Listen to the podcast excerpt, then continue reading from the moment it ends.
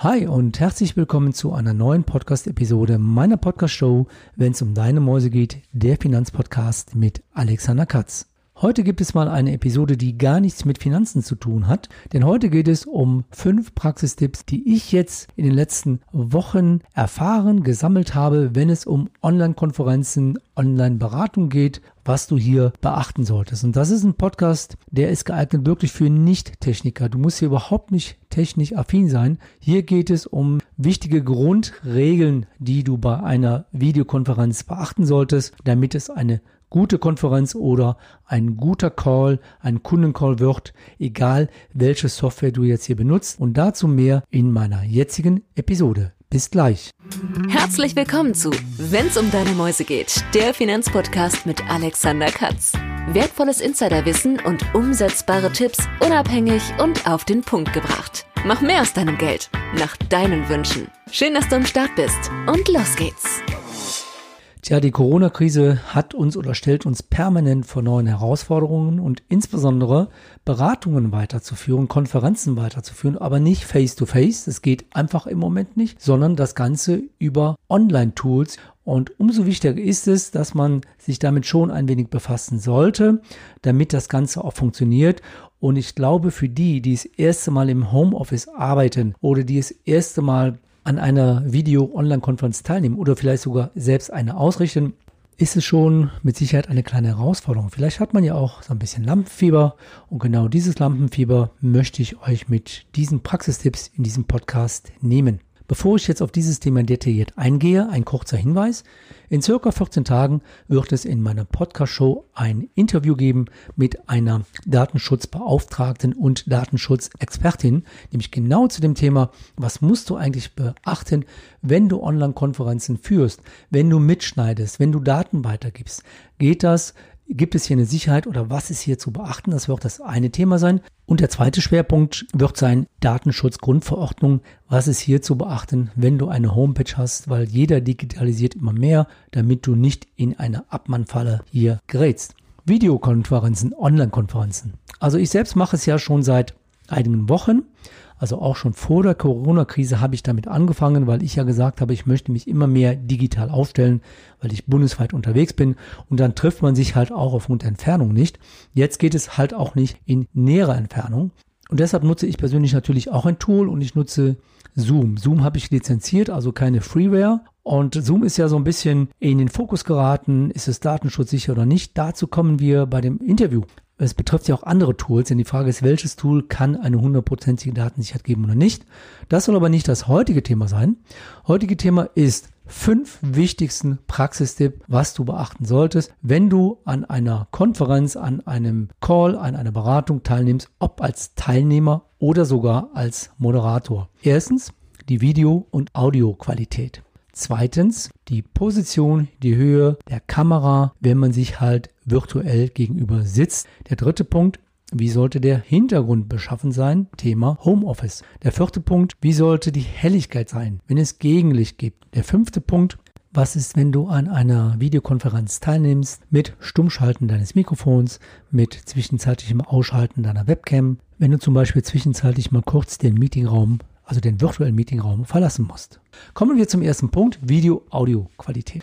Ich gehe jetzt erstmal davon aus, dass die meisten von uns mit einem Laptop zu Hause arbeiten, weil man ist ja nicht mehr so viel unterwegs, dass man dann vielleicht diese Konferenz mit dem Smartphone macht. Ein Laptop hat in der Regel eine Webcam, hat auch ein Mikrofon. Das kannst du natürlich nutzen. Die Frage, die sich stellt, wie gut ist die Qualität der eingebauten Kamera? Wie gut ist die Qualität des eingebauten Mikrofones? Hier ist der erste Hinweis. Du hast immer die Möglichkeit, bei fast allen Tools, also bei Zoom ist es auch so, bevor du in eine Konferenz gehst, bevor du äh, daran teilnimmst, kannst du immer dein Audio und Video kontrollieren, kannst du prüfen. Das heißt, du kannst dann das Ganze mal testen, dass du dann schaust, wie ist deine Kamera, ist das Bild okay, wie ist der Sound. Zum einen, wenn du also einen Ton hörst, hörst du das ganz gut über die eingebauten Lautsprecher, ist es zu leise. Und wenn du etwas sagst, dann kannst du das testen. Und da ist schon mal ein wichtiger Punkt. Ich persönlich Gut, ich bin natürlich Podcaster, ich habe diverse Mikrofone. Ich kann dir grundsätzlich empfehlen, eigentlich immer ein externes Mikrofon zu nehmen. In der Regel sind die Mikrofone, die eingebauten, bis auf Apple muss ich sagen, die sind ganz gut nicht von der Qualität so hochwertig, dass es dann sich vielleicht für den anderen Gesprächspartner auf der anderen virtuellen Seite nicht sehr gut anhört. Und deshalb probier es einfach mal aus. Teste es einfach mal mit Bekannten, mit Freunden, dass ihr erstmal eine Konferenz macht und dann wird er dir sagen, ja, ich verstehe dich gut, ich verstehe dich nicht so gut. Und dann teste mal ein Mikrofon, ein USB-Mikrofon. Es gibt Mikrofone, die reichen aus, die kosten 20, 30 Euro. Du kannst auch ein Ansteckmikrofon nehmen. Einfach mal ausprobieren und schauen, wie ist dann der Unterschied, wenn du mit diesem Mikrofon arbeitest oder wenn du mit dem Mikrofon arbeitest, was in Laptop eingebaut ist. Und was auch zu empfehlen ist, gerade wenn man jetzt die Videokamera ja eingeschaltet hat, dass du dann kein Mikrofon jetzt so vor dir stehen hast, dass man dich kaum noch sieht. Es gibt äh, so einen Mikrofonarm, den nehme ich auch immer, der geht von oben nach unten, also dass mein Mikrofon über der Webcam hängt, sage ich jetzt mal, aber dass der Sound ganz okay ist, der ist sogar gut mit dem Mikrofon, was ich jetzt habe, der ist relativ klar, aber du siehst das Mikrofon nicht im Bildschirm. Du kannst, wie gesagt, auch ein Ansteckmikrofon nehmen, das sieht man dann auch nicht, dass es dann halt nicht stört. Also das wäre die erste Empfehlung. Teste erstmal das Mikrofon, was eingebaut ist, ist es gut. Vergleiche es mit einem anderen, mach mal einen Testcall mit einer anderen Person, die du kennst, und dann kannst du das schon mal testen. Ebenso mit der Kamera. Die Webcam kannst du sehen, du siehst dich ja direkt und oftmals ist es auch besser, je nachdem, was für ein Laptop du hast, eine externe Webcam zu nehmen. Die schließt du über USB an, die schließt du dann oben dran und dann kannst du auch sehen, ist das eine HD-Auflösung? Ist es eine relativ schlechte Auflösung, weil auch die Qualität sollte da ganz gut sein. Auch das würde ich dir empfehlen, es vorher einfach mal zu testen und dann zu überlegen, kaufst du von Logitech, wie auch immer, Webcams, die kosten, ich glaube, 30 Euro, hochauflösend vielleicht 40 Euro, die kannst du anstecken. Also teste das Ganze aus, damit du dann weißt, was du dann für deine Online-Konferenzen oder für deine Online-Beratung am besten nehmen kannst. Der zweite Punkt ist die Kamera selbst, die Position. Da habe ich selber die Erfahrung gemacht, man hat mich darauf hingewiesen, sagt man, hey Alex, du guckst mich ja gar nicht an. Du sagst mir was, du redest, aber du guckst mich nicht an. Woran liegt das? Man sitzt vor der Webcam oder man sitzt vor dem Laptop und man guckt oftmals auf den Bildschirm. Die Webcam ist aber immer etwas höher als der Bildschirm, sodass man eigentlich immer in die Webcam direkt gucken sollte, damit man den Blickkontakt hat. Das geht manchmal verloren. Hilfreich kann es sein, den Laptop vielleicht etwas höher zu stellen. Auch das testen, wenn ich was sage und gucke auf den Bildschirm, dass ich trotzdem es schaffe, den Bildschirm zu sehen und auch so schaue, dass das Gegenüber von mir Blickkontakt zu mir hat und dass ich nicht permanent nach unten gucke. Genauso ist es, viele nutzen zwei Bildschirme. Wenn die den Bildschirm teilen, dann plötzlich geht der Blick nach links, nach rechts weil dann gucke ich auf den Bildschirm, was will ich jetzt gerade teilen, gehe dann wieder zurück, ist nicht optimal. Ich habe das anfangs auch mit zwei Bildschirmen gemacht, aber ich mache es jetzt wirklich nur noch mit einem. Wenn ich also irgendwas zeigen will mit dieser Software, dann bleibe ich hier vor meinem Bildschirm und dann kommt halt diese Folie, sage ich jetzt mal, und dann gucke ich aber immer noch nach vorne und gucke dann nicht zur Seite. Der Blickwinkel ist wichtig, die Position ist wichtig, dass ich dann den Gesprächspartner anschauen kann. Auch das einfach mal ausprobieren, wie wirkt das Ganze und dann hat man hier auch eine optimale Position und dann kommt es professionell rüber. Der dritte Punkt, Hintergrund. Tja, das ist so ein Punkt, der ist, finde ich, ganz witzig. Oder vielleicht auch für viele nicht ganz witzig. Viele sind im Homeoffice. Viele haben bisher immer im Büro gehabt oder arbeiten im Büro. Und jetzt ist ja die große Herausforderung, du arbeitest von zu Hause aus. Und nicht jeder hat doch zu Hause ein Büro. Du arbeitest im Wohnzimmer. Und dann machst du irgendeine Konferenz und dahinter sehen die Leute deinen Wohnzimmerschrank, dann sehen die deine Platten, CD-Sammlung, wie auch immer, was du alles hast. Und eigentlich willst du das doch gar nicht, weil es ist eine Privatsphäre, die möchtest du doch äh, den Leuten nicht zeigen. Und zum anderen sieht es manchmal auch nicht professionell aus. Genauso, wenn man irgendwo ein eigenes Arbeitszimmer hat, naja, es ist, ist, dann nicht wirklich aufgeräumt.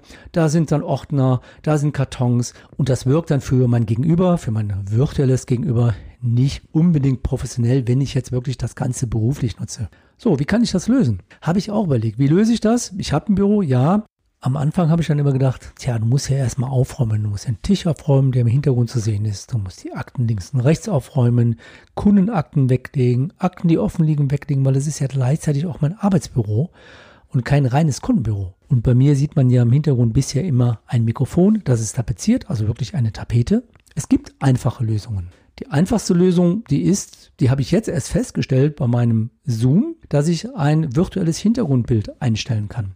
Du kannst also wirklich sagen, du machst Palmenlandschaft dahinter, du machst Berglandschaft dahinter. Sieht natürlich nicht immer optimal aus, weil man dich vielleicht nicht sieht. Was habe ich jetzt gemacht? Ich habe meine Tapete, also mein Mikrofon abfotografiert und habe dieses Mikrofon, was ja so so mein Hintergrund wäre, als Bild eingestellt. Der Vorteil ist, ich sitze dann jetzt hier. Du siehst im Hintergrund mein Mikrofon. Du siehst aber nicht, ich sage das unter uns, mein unaufgeräumtes Büro, meine Akten da liegen, auf dem Tisch liegt was, die Kamera steht links, da steht das Licht. Das siehst du alles gar nicht und es sieht aufgeräumt aus und es sieht professionell aus. Eine kleine Einschränkung gibt es dann doch.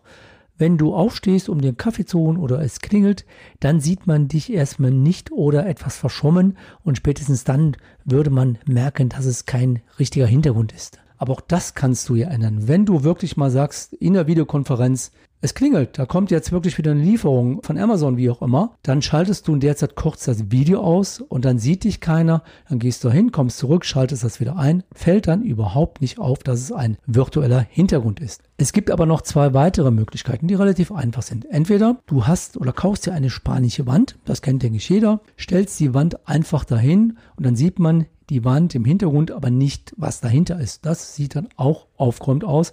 Es sollte natürlich irgendwie von der Farbkombination passen. Was du auch noch machen kannst, du nimmst einfach eine Leinwand, die du vielleicht hast, wie dein Beamer. Oder du kaufst dir einen, wie heißt das, Fotografie-Roller, auch eine Leinwand. Wenn die in weiß ist, kann das Problem sein, dass es dann zu hell ist. Wenn du dann noch ein weißes Hemd anhast, dann wird es zu blass. Also solltest du dann natürlich auf die Kontraste achten.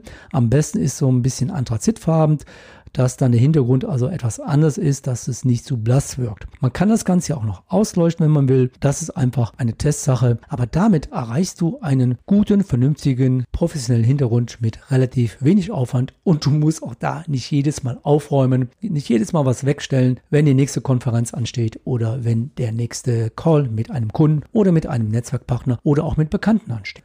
Der vierte Punkt, nicht ganz entscheidend, aber auch wichtig, ist die Helligkeit. Gibt es Gegenlicht? Kann man dich überhaupt erkennen?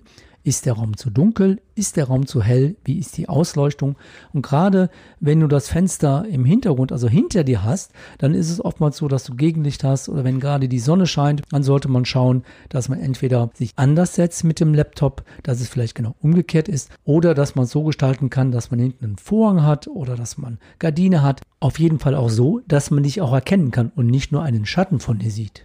Der fünfte Punkt ist das Thema Störgeräusche, Nebengeräusche. Es gibt ja die Möglichkeit, dass du dein Mikrofon stumm schaltest und es gibt natürlich die Möglichkeit des Moderators, der direkt sagt, ich habe euch stumm geschaltet, bitte schreibt im Chat dass ihr eine Frage habt, dann schalte ich euch frei, dann könnt ihr etwas sagen. Es gibt aber auch Videokonferenzen, wo es gewollt ist, dass jeder was sagt. Also wenn eine Frage ist, dass er direkt diese Frage in dieser Online-Konferenz stellen kann. Das muss man natürlich immer so ein bisschen für sich entscheiden. Habe ich mehr als sechs, sieben Teilnehmer, wird es schwierig. In der Regel ist das dann stumm geschaltet. Aber wenn das nicht so ist, dann solltest du auf jeden Fall dein Mikrofon stumm schalten, denn was ist, wenn dein Telefon geht? Du hast vergessen, dein Telefon umzustellen. Solltest du übrigens immer machen. Du solltest dein Handy auf Lauto stellen und dein Festnetz, wenn es nicht Lauto stellen kannst, umleiten, zum Beispiel auf dein Handy, damit du nicht gestört wirst, damit auch die anderen nicht gestört werden, denn das wirkt ja dann auch wieder nicht professionell. Du sagst, im Moment geht's Telefon und erst dann schaltest du stumm oder du vergisst dann auch noch stumm zu schalten und die Leute hören das mit. Das will, glaube ich, keiner. Also wichtig ist, wenn du nicht von vornherein stumm geschaltet bist, das siehst du immer bei der Software, bei dem Tool an diesem Mikrofonsymbol. Ist es rot oder ist es grün oder weiß? Du kannst es in der Regel selber stumm schalten und wenn du da eine Frage hast, dann kannst du es einfach wieder einschalten und dann kannst du dann die Frage stellen. Genauso ist es mit der Kamera. Normalerweise haben ja fast alle eine Kamera eingeschaltet. Es ist etwas ja komisch, wenn vielleicht von zehn Leuten zwei das nicht eingeschaltet haben, ein Standbild eingeschaltet haben. Ist aber auch okay. Man muss es halt vorher klären. Wenn jemand sagt, ich möchte halt nicht die Kamera einschalten, dann muss man das halt vorher entsprechend klären dass das auch so möglich ist. Ja, und du kannst natürlich auch deine Kamera zwischendurch ausschalten. Was ich eben kurz sagte, du möchtest einen Kaffee holen, dann stehst du auf, holst einen Kaffee, kommst wieder rein, hast du jetzt so ein virtuelles Hintergrundbild, sieht etwas komisch aus, also schalte doch einfach ganz kurz deine Webcam aus, kannst du auch mit dem Symbol, gehst raus, holst den Kaffee, setz dich wieder hin, machst die Webcam wieder an. Genauso jetzt klingelt es. Ja, wenn jetzt jemand kommt für ein Paket für dich, machst du kurz die Webcam aus, holst das Paket, setzt dich wieder hin. Audiospur läuft ja eh weiter, du hörst es also auch im Hintergrund und von daher ist das überhaupt kein Problem. Aber auch das ist wieder professionell. Andere werden nicht gestört, du lässt dich letztlich nicht stören. Man muss sich einfach nur daran gewöhnen, diese Dinge halt zu tun. Ja, das sind so die wichtigsten fünf Punkte rein von meiner praktischen Erfahrung der letzten Woche. Ich bin sicherlich technisch affin aufgrund meines Podcasts, aber ich bin kein Techniker. Und darum habe ich selbst für mich entschieden, wie mache ich es jetzt, damit es für mich entspannt ist, damit es professionell rüberkommt, damit ich aber auch nicht zu viel Aufwand habe, eine solche Online-Konferenz, eine solche Online-Beratung entsprechend vorzubereiten. Ein letzter Punkt, was auch noch wichtig wäre, das kommt aber dann auch in dem Interview mit dem Datenschutzbeauftragten, was ist mit Mitschneiden? Also grundsätzlich nur der Hinweis, wenn du mitschneidest oder du gefragt wirst oder der Moderator muss fragen, darf ich diese Konferenz mitschneiden. Es gibt immer zwei Möglichkeiten. Man kann nur die Audiospur mitschneiden, das was man sagt. Es ist aber auch möglich, beides, also auch die Videospur mitzuschneiden und es dann den Teilnehmern zur Verfügung zu stellen. Aber dazu kommen wir in dem Interview in circa, ich denke mal 14 Tagen zu dem Thema Datenschutz und was ist erlaubt, was ist nicht erlaubt, wo brauchst du eine Genehmigung und wo brauchst du keine Genehmigung und vor allen Dingen, auf was solltest du dann ohnehin noch achten, wenn du einen Bildschirm teilst, wenn du Dateien in den Chat einstellst für die Teilnehmer, sollte man das tun, sollte man das nicht tun. All das kommt in der Podcast-Episode mit dem Interview. Das soll es für heute wieder gewesen sein und ich hoffe, ich konnte damit erreichen, euch die Scheu, die Unsicherheit, die Angst zu nehmen, Online-Konferenzen und Online-Meetings und Online-Beratungen durchzuführen und es einfach mal zu machen. Guck, was dein Computer kann, was er technisch kann, externe, interne Lautsprecher, das Mikrofon, die Kamera und dann wird es irgendwann immer mehr entspannt für dich sein und du bekommst eine Routine rein und wenn es dann dadurch professionell ist, dann ist es doch super. Wenn du noch Fragen hast zu der Technik, zum Ablauf, dann schreib mir eine Nachricht. Du kennst meine Kontaktdaten, die findest du auch nochmals in meinen Shownotes. Am Schluss kommt jetzt nochmal ein kleiner Ausblick, was kommt. Also es kommt ja dieses avisierte Interview. Es kommt als nächste Folge die Folge 4 meiner kleinen Staffel zu den Corona-Hilfen. Da geht es diesmal um Steuerstundungen, um Kurzarbeitergeld und um weitere Aktualisierungen, die jetzt für dich interessant sind. Und danach gehen wir so ein bisschen wieder in die Normalität über, denn dann kommt auch ein Hinweis, wenn du jetzt Immobilien kaufen möchtest, geht das überhaupt noch? Wie ticken die Banken? Wie ticken die Makler? Sind Besichtigungen möglich? Das soll es für heute gewesen sein. Ich wünsche dir eine gute Zeit, eine gute Woche. Pass auf dich auf, bleib gesund. Bis zum nächsten Mal. Dein Blogger und Podcaster Alexander Katz, der Finanzpodcast, wenn es um deine Mäuse geht. Weitere Infos zu dieser Podcast-Episode findest du in deiner Podcast-App oder im Blogbeitrag zum Podcast unter wennsumdeinemäusegeht.de.